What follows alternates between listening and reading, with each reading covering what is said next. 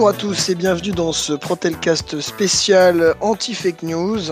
Euh, nous avons subi ces derniers jours euh, des attaques euh, de la part d'autres entités syndicales de Protelco. nous pensons donc qu'il est important pour les salariés que nous répondions à ces attaques, histoire que bah, tout le monde soit bien au courant de la réalité. Je suis accompagné aujourd'hui de Stéphane, comme d'habitude. Oh, comme d'habitude, je sais pas, mais bonjour tout le monde de Romain. Bonjour à toutes et à tous. De Cyril. Bonjour tout le monde.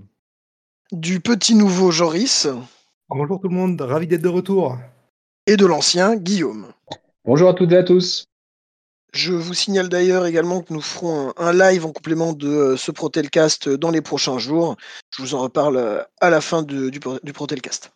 Donc, mais pour commencer, je vais justement laisser la parole à Guillaume, parce qu'il a subi une attaque assez personnelle dans un tract en particulier. Donc, euh, ben, je vais euh, le laisser euh, expliquer la situation. Et voilà, à toi, Guillaume. Oui, alors, dans une profession de foi d'un syndicat concurrent, il a été précisé que l'ancien secrétaire du CSE, à savoir moi-même, avait pu bénéficier des, du CSE pour euh, s'octroyer un prêt personnel. D'accord? Donc, je précise pour tout le monde, je ne fais plus partie des effectifs depuis le 31 décembre 2021.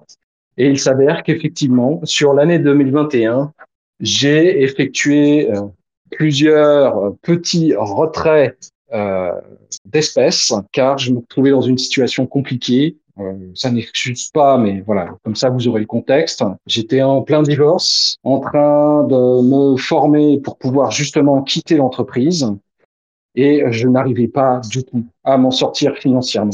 Donc, euh, je sortais euh, des sommes de l'ordre de 100 euros, 150 euros régulièrement jusqu'à atteindre un montant qui est, alors pas exactement 5000 euros, mais pas loin, euh, sur l'ensemble de l'année 2021. Donc sans avoir prévenu qui que ce soit au sein du CSE et sans que l'on ne me demande rien en retour, euh, j'ai donc ponctionné ces sommes et je les ai remises le 2 janvier 2022 euh, en intégralité euh, sur les comptes du CSE. Il n'y a pas eu euh, de personnes lésées. Il s'avère que pendant cette période-là, on était dans une période Covid avec euh, énormément de télétravail. Donc j'avais à mon domicile euh, la carte bleue du CSE qui me permettait de vous envoyer notamment euh, tous les chèques vacances à l'époque où on les envoyait en recommandé. D'accord, donc c'est c'est ce que je faisais, mais en plus, donc je, je tirais de l'argent régulièrement. Tout ce que je vous raconte n'excuse pas du tout ce que j'ai fait. J'ai mis dans la merde mes collègues et élus de la CGT. Euh, quoi qu'il en soit, c'est donc euh, le secrétaire actuel Stéphane Blanc qui a découvert euh, l'histoire et qui l'a annoncé en CSE et qui a prévenu et qui a fait le point avec l'expert comptable du CSE. Et ce qui a été confirmé, hein, les sommes prises ont été remises dans l'intégralité sur les comptes du CSE et il n'y a pas eu d'enrichissement personnel de ma part ni de personnes lésées à cette occasion. Donc je je prie encore mes collègues de la CGT ainsi que les salariés de m'excuser pour euh, ce comportement. Quoi qu'il en soit, vous voyez, donc ça va faire deux ans que j'ai quitté l'entreprise et je, suis toujours présent pour mes camarades de la CGT et les salariés en général. Je continue à répondre aux questions régulièrement euh, de salariés qui me sollicitent encore. Je continue à faire euh, le nécessaire dès que possible et à aider sur la communication. J'ai un engagement qui était réel. C'était pas une histoire de de tirer des avantages personnels de la situation. Voilà pour ce qui concerne mes explications. J'espère que vous ne saurez, euh, vous saurez faire la différence entre ce que moi j'ai fait et euh, ce que mes collègues de la CGT qui l'ont tout de suite annoncé en CSE dès janvier 2022. Et qui avait été aussi également annoncé aux salariés par nous-mêmes en Protelcast. C'est pas quelque chose que nous avons de toute façon cherché à cacher. Oui, c'est quelque chose qui a été annoncé tout de suite c'est vrai que les autres organisations syndicales qui s'en servent une semaine avant les élections euh, et qui n'en ont jamais parlé, euh, j'ai jamais été sollicité par d'autres personnes que les élus CGT pour savoir ce qui s'était passé et ce que j'avais fait. Euh, j'ai jamais eu de demande de la direction ou des élus euh, d'autres organisations syndicales. C'est vraiment juste un moyen d'attaquer ceux qui sont encore présents, les nouveaux élus, euh, pour euh, pour euh, essayer de salir leur réputation, alors que ça vient uniquement de mon fait personnel. Je suis prêt à assumer ces, je suis prêt à assumer cela en justice s'il le faut, mais c'est vrai que comme il n'y a pas de, de, de, de personnes lésées en soi, c'est un choix qui n'a jamais été fait a priori. Juste pour préciser quand même, comme vient de le dire Guillaume, à savoir que à la surprise de voir 5000 euros arriver sur les comptes, ça m'a interpellé. C'est comme ça où on avait bloqué le point qui était mis à l'ordre du jour du mois de janvier sur les comptes de 2021. Donc là, on parle de janvier 2022, effectivement, et que nous avons effectivement vu avec l'expert comptable ce qu'il en était exactement et surtout que nous avons maintenu informés de la situation tous les membres du CSE lors de la réunion et que surtout la décision avait été prise en réunion de ne pas, entre guillemets, d'engager de procédure, puisque, comme l'a dit Guillaume, aucun préjudice n'avait été constaté par l'expert comptable pour le CSE et donc indirectement les salariés. Et donc, quels que soient euh, les élus présents au moment de ces réunions, ont décidé d'entreprendre une quelconque procédure en l'encontre de Guillaume. Donc je trouve effectivement un petit peu opportun, pour ne pas dire autre chose, de présenter ça comme étant un fait notable de l'évolution du CSE à partir de 2022 et donc présenté aux élections de 2023, car pour moi, c'est un fait qui doit être noté. Guillaume s'en est expliqué. Est-ce que c'est justifié, est-ce que c'est pas justifié? On n'est pas là pour le dire, mais il a donné son explication qui s'entend et que je pense que nous devons passer au réel problème des salariés, c'est-à-dire leurs conditions de travail et de parler uniquement aux salariés. Je, je rajouterai juste une chose, encore une fois, vous, vous, l'avez annoncé en CSE, vous l'avez aussi annoncé lors d'un Protelcast qui a été fait, euh, euh, je crois, euh, en février ou en mars 2022 de mémoire. Donc, vous, aviez justement assumé pour moi la responsabilité de ce que j'avais fait. Euh, je, je n'accepte pas que d'autres organisations syndicales utilisent mes turpitudes contre vous. Ça, c'est pas normal. Cela aura eu quand même le mérite, si je peux rajouter, de modifier le fonctionnement au niveau des paiements afin d'identifier les paiements qui étaient faits, puisque le fonctionnement qu'il y avait à l'époque permettait en fait de ne pas savoir. Et donc, du coup, la nouvelle organisation du CSE a été mise en place, qui a permis de clarifier énormément les choses. Bon, nous n'allons pas faire l'émission complètement là-dessus, je pense, euh, Luc. On va peut-être passer au point suivant. Et je pense que ça devait être dit et que vous soyez réellement informés de ce qui s'était passé. Nous allons donc maintenant passer à d'autres points sur lesquels des contre-vérités ont été dites. Euh, cette fois donc plus envers le syndicat que euh, à propos de, personnes en particulier. Euh, nous allons donc intervenir juste une personne par point pour éviter que bah, ce, ce cas soit trop lourd et qu'on on y perde du temps. Donc je vais commencer par un point concernant les accords. en fait, les accords, personne, a priori, à part nous, ne peut se gargariser d'avoir apporté quoi que ce soit à ces derniers, étant donné que de toute façon, sur ces quatre dernières années, la CGT était seul syndicat signataire. Euh, dans le sens où l'autre syndicat euh, existant pouvait signer, mais leur signature n'avait pas de valeur réelle, étant donné qu'ils représentaient euh, à peu près 40% des salariés, et nous à peu près 60%, étant donné qu'il faut représenter 50% des salariés pour ben, que l'accord soit validé, seule la signature de la CGT avait de la valeur au niveau de la signature de l'accord. Là, je pense que c'est surtout ce qu'il faut dire aussi, c'est que quand on vient pour ces réunions d'accord, on doit les préparer. On doit venir avec des, propositions, on doit voilà, suivre les réunions. Et on a en général, ça, prend du temps, on fait toute une liste de propositions. Nous, lors de nos émissions Protelcast, on vous est participé pour, pour vous dire quelles propositions on allait faire le syndicat en face venait euh, les mains vides, sans aucune proposition. Ça, c'en était presque euh, énervant. Allez, des fois avec euh, une demi-feuille avec quatre propositions dessus, mais rarement plus. Oui, puis comme c'est quand même les accords sur le temps de travail, le salaire, la formation, il y a tout un tas de choses qui passent dans ces accords. C'est là que c'est très important de travailler. Hein. De toute façon, vous avez tous pu voir ces dernières années, parce qu'à chaque fois, nous avons partagé en amont la totalité des propositions que nous faisions. Euh, qui était toujours très fourni. Voilà, donc vous avez pu y accéder euh, en amont. Je te laisse prendre le, Romain, de façon, Romain, sur ce sujet-là, qui est la communication. Euh. Oui, effectivement, pour la communication, on a toujours essayé de relayer euh, de, par le Protelcast, par des tracts aussi, en, faisant des consultations pour, pour vous faire participer, pour savoir ce que vous pensiez, pour, pour vous informer à chaque réunion, à chaque accord, pour, bah voilà, parce que c'est pas que quand on est élu, on représente les salariés. Donc, ce que pensent les salariés, leur avis, c'est très important. On on peut pas faire des choix à leur place et on a besoin de vous. Et ça, on s'est toujours euh, embêté, enfin embêté, on s'est toujours appliqué à le faire parce que ça nous, c'est, voilà, c'est aussi notre rôle et puis euh, ça, fait partie de notre mandat.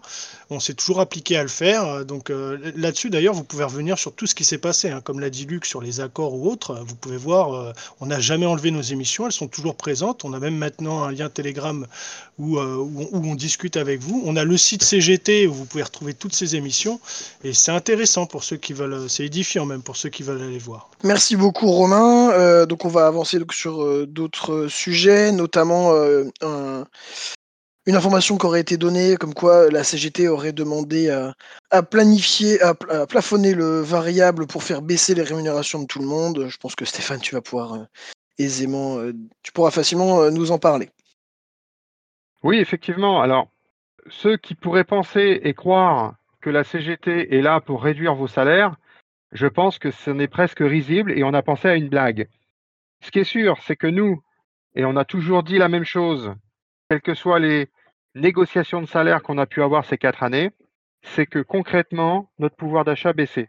Et que la part variable, avec l'arrivée des free proxy, représentait une part trop importante de la rémunération et que cela ne correspondait pas à l'esprit des salariés, et de la CGT.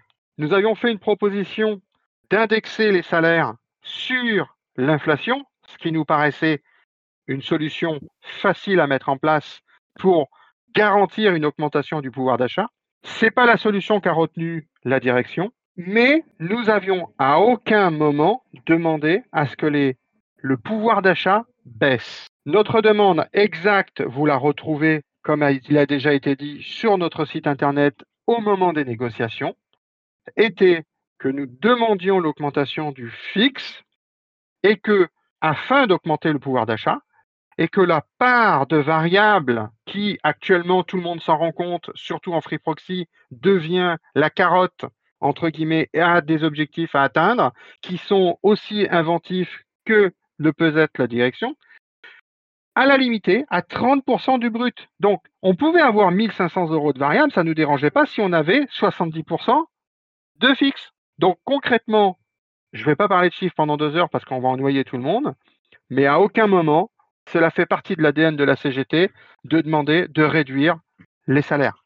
Toujours sur le sujet du pouvoir d'achat, il a été dit donc que la prise en charge à 70% des euh, transports en commun euh, du coup, euh, ne, ne, venait pas de nous, mais d'une autre organisation. Euh, bon, bah, il faut bien euh, prendre note que ça fait partie des demandes que nous avions formulées cette année. Vous la retrouvez encore une fois dans la liste de nos propositions. nous demandions effectivement à ce que 70% bah, des transports en commun de tous les salariés soient pris en charge et surtout soient étendus à toute la France, là où ça n'existait au préalable que sur le pass Navigo. Euh, et là où il y avait eu effectivement un, refus de notre part, en tout cas une, non-volonté de mettre en place, c'était plus précisément sur le Navigo, comme peut nous, l'expliquer Stéphane. Si concrètement on faisait un rapprochement, à savoir que quand on annonce un chiffre de 70% de prise en charge, la loi impose déjà 50%. Donc en réalité, il a été demandé que 20% au-dessus. Là où on réfléchit aux salariés, puisque c'est notre vision des choses, il ne s'adressait qu'à 50%, et on est large, des salariés. Nous, on a demandé à ce que cela soit pris en compte pour 100% des salariés qui pouvaient en bénéficier. Nous avions aussi un sujet sur euh, les paniers repas, mais je vais euh, laisser euh, Joris vous parler de ça. Ah oui, effectivement, c'est important de, remettre un peu l'église au centre du village à, ce sujet. Euh, il y a une organisation syndicale qui se targue de la revalorisation de la prime panier. Or, c'est une demande qui, euh, qui vient effectivement de la CGT qui avait demandé euh, à ce qu'elle soit revalorisée de 20% et il y a eu un accord avec la direction pour que ce soit finalement valorisé de 10%. Également, à propos des, jours de congés supplémentaires liés à, l'ancienneté. Stéphane, c'est toi de toute façon qui a, porté ce, point-là. C'est effectivement un vieux point qui existait après la mise en place des, journées de solidarité.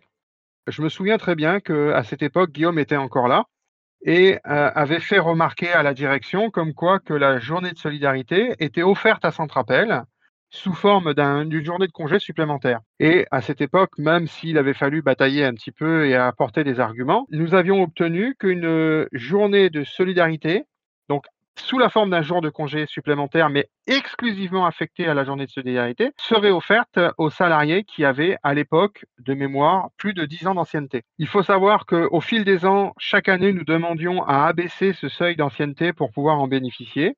La dernière négociation arrivait à deux choses, que nous ayons 5 ans d'ancienneté pour bénéficier de la prise en charge sous forme d'une journée de congé supplémentaire, la journée de solidarité, et une seconde journée pour les salariés qui ont plus de 10 ans d'ancienneté a été octroyée aussi de façon libre en termes d'utilisation. Donc je pense que sur ce sujet-là, tout le monde a participé.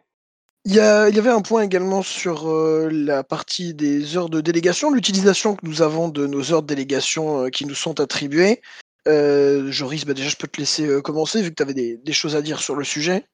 Bah oui, effectivement, moi, voilà, jusque-là, je suis euh, simple salarié, entre guillemets, je ne suis pas l'unique quoi que ce soit, mais les heures de délégation de, d'autres syndicats, je vois pas à quoi ils sont utilisés, mais pour la CGT, en tout cas, moi, je l'ai vu euh, dans les faits, puisque j'ai vu euh, Luc, entre autres, se déplacer plusieurs fois sur le, sur, le, sur le hub de Brive et sur les autres hubs en général, et je pense que rien que pour ça, en fait, ça justifie que, que, que ce soit utile.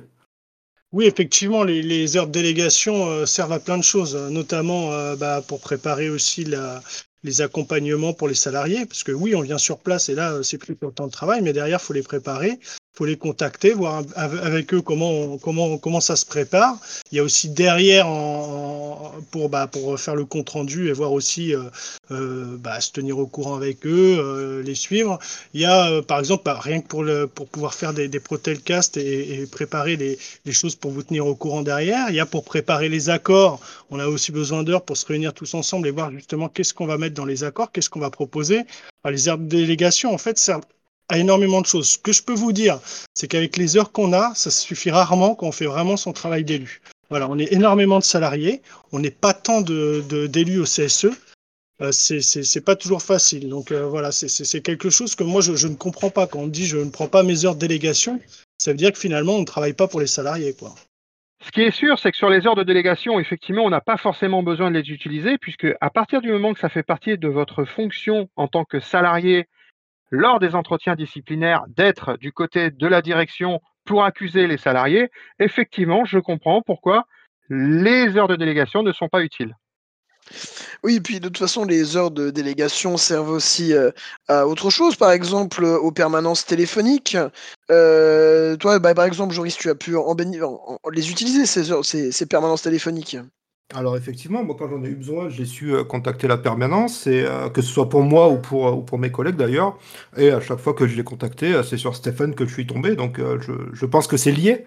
Il bah, faut dire que en fait, la décision de créer une permanence du fait que nous, en tant que secrétaire, nous n'étions pas sur Paris et que les élus en, dans l'ensemble étaient plutôt axés en province, et que les salariés sont aussi en province, il m'avait semblé utile de mettre en place une permanence téléphonique euh, pour pouvoir avoir, entre guillemets, un accès facile autre que le mail euh, pour euh, toutes les interrogations, puisque, comme je l'ai expliqué tout à l'heure au début, nous avions énormément modifié le fonctionnement du CSE, qui avait induit de passer sur beaucoup de modifications d'offres.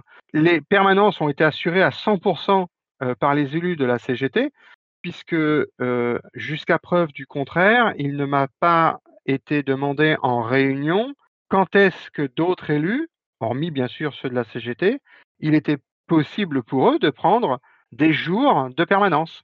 Donc voilà, ça fait partie des exemples d'heures de délégation qui sont soi-disant inutiles, mais qui pour les salariés bah, permettent d'avoir une permanence téléphonique qui peut répondre à leurs interrogations ou leurs demandes. Il y hum, là-dessus, il y a aussi quelque chose de très important pour l'utilisation des heures de délégation. On a actuellement des représentants de proximité. Donc c'est des élus qui doivent euh, aussi euh, s'occuper d'un certain, d'un certain nombre de free proxy en région. Moi, par exemple, c'est la région de l'Ouest. Mais alors, imaginez, euh, je, suis à Chartres, par exemple, je veux aller à Nantes, c'est 4h30 de train, plus après, il faut prendre le bus, etc. Il y a deux, visites de Free Proxy. J'ai pas d'heures pour ça qui sont données en plus. Donc, rien que le nombre d'heures qu'il me faut, ça fait deux journées de travail. Vous imaginez bien que et ça c'est que deux free proxy. Il y en a partout en France des free proxy. Donc rien que pour les représentants de proximité, l'utilité des, heures, il s'entend, mais à 100%. On, aurait même besoin de plus d'heures si on voulait aller voir tous les free proxy et voir tous les salariés physiquement. Je suis complètement d'accord. Il y a également un point qui est euh, ben, la trésorerie du CSE, euh, parce que ben, actuellement on constate qu'il n'y a aucun compte rendu trimestriel qui ne sont faits sur, sur ces comptes. Euh, en effet, euh, depuis le départ de Guillaume, euh, ce n'est plus la CGT qui a la charge de la trésorerie.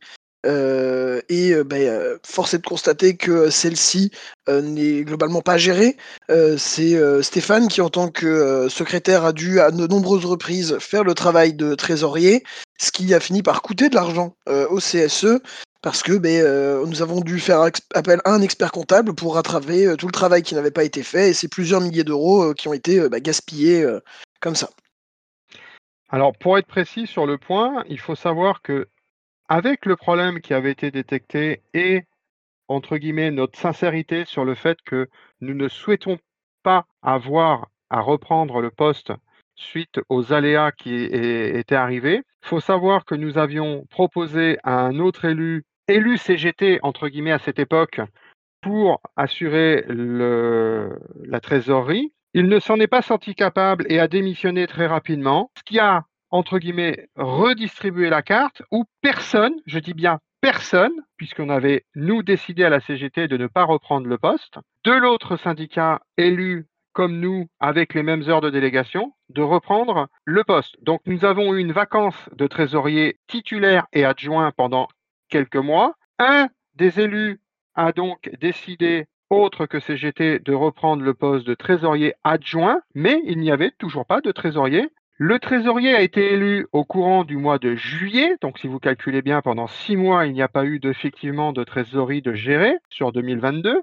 Et ce trésorier a commencé à réellement s'intéresser à ce qui se passait dans les comptes de fonctionnement, c'est-à-dire tout ce qui articule les contrats que nous pouvons avoir et ainsi de suite dans le fonctionnement du CSE qu'à partir du mois de novembre, puisqu'il a décidé de faire une formation en décembre, formation qui, sans en passant, n'est toujours pas réglée par le trésorier qui est toujours en poste, et qui, entre guillemets, n'a fait que le strict minimum de ce qu'il y a à faire, c'est-à-dire une fois par mois, voire une fois tous les un mois et demi, distribuer les demandes de remboursement que les élus validaient pour que vous soyez remboursé sur votre compte bancaire.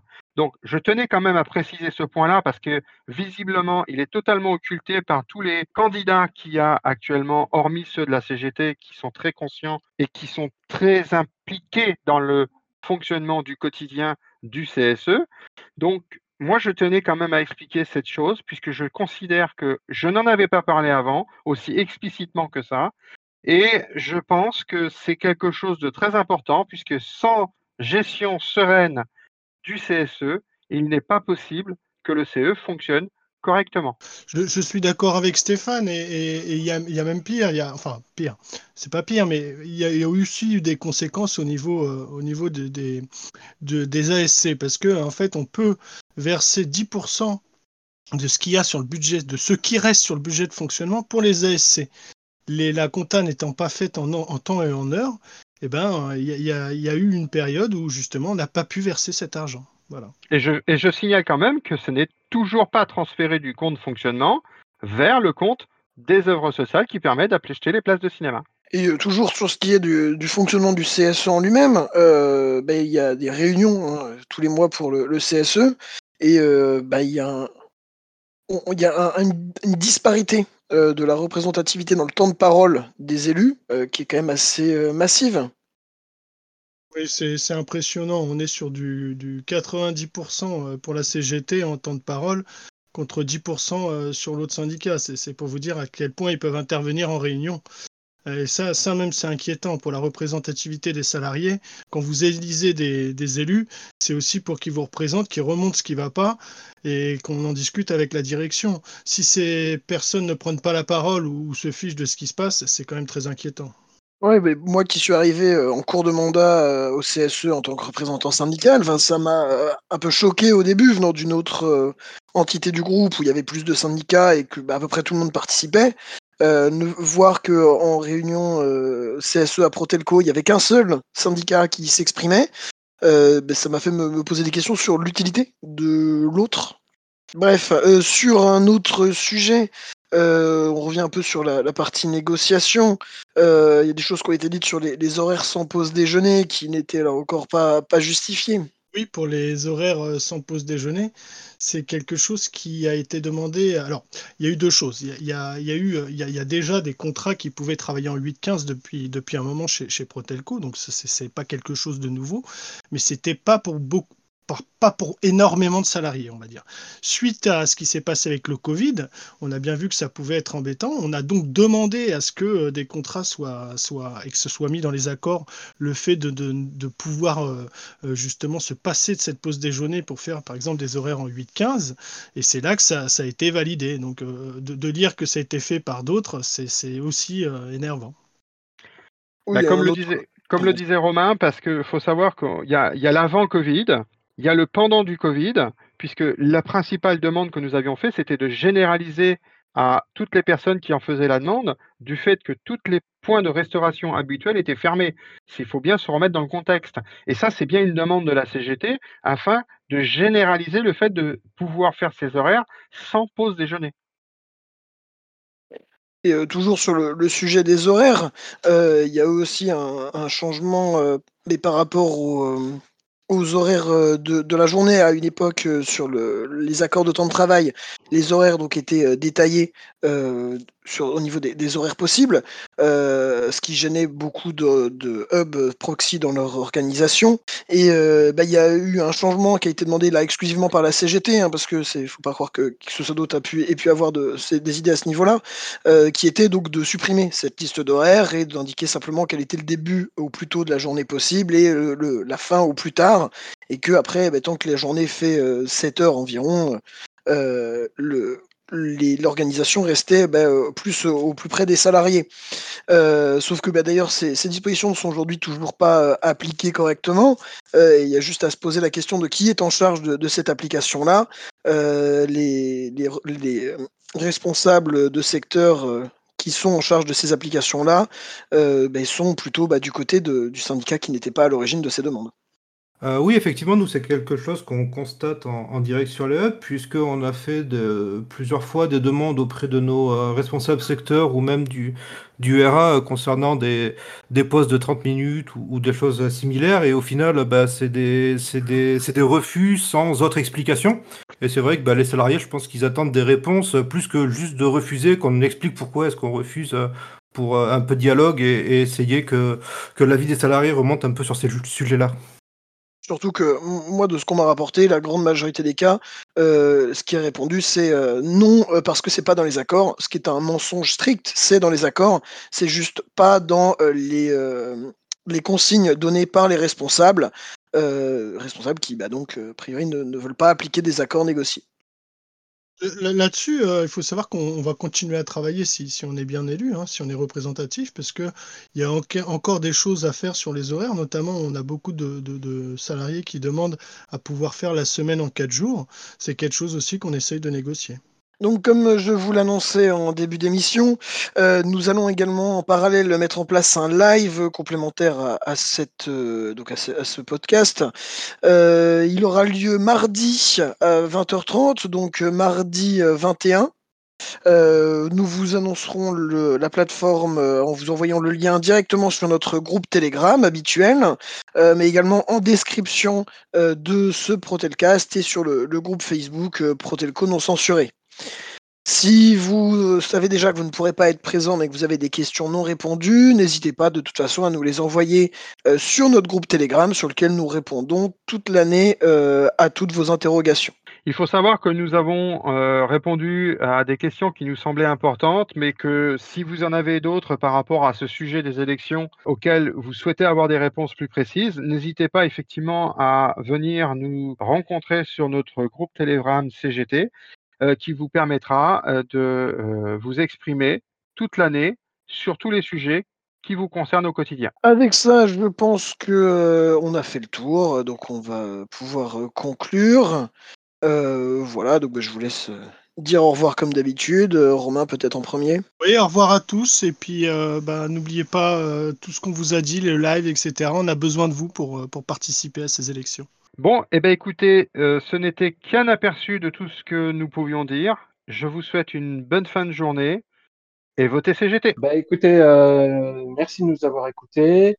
Encore une fois, euh, vous savez, pour ceux qui sont là depuis longtemps, que la CGT est la seule organisation euh, transparente à communiquer les choses, à vous consulter régulièrement, à communiquer vers vous régulièrement. Donc, euh, on n'oublie pas. Le 23, on vote CGT. À bientôt tout le monde, à mardi soir pour le live. Et n'oubliez pas, bien voter, c'est voter CGT. Merci à tous de nous avoir suivis pour ce Protelcast.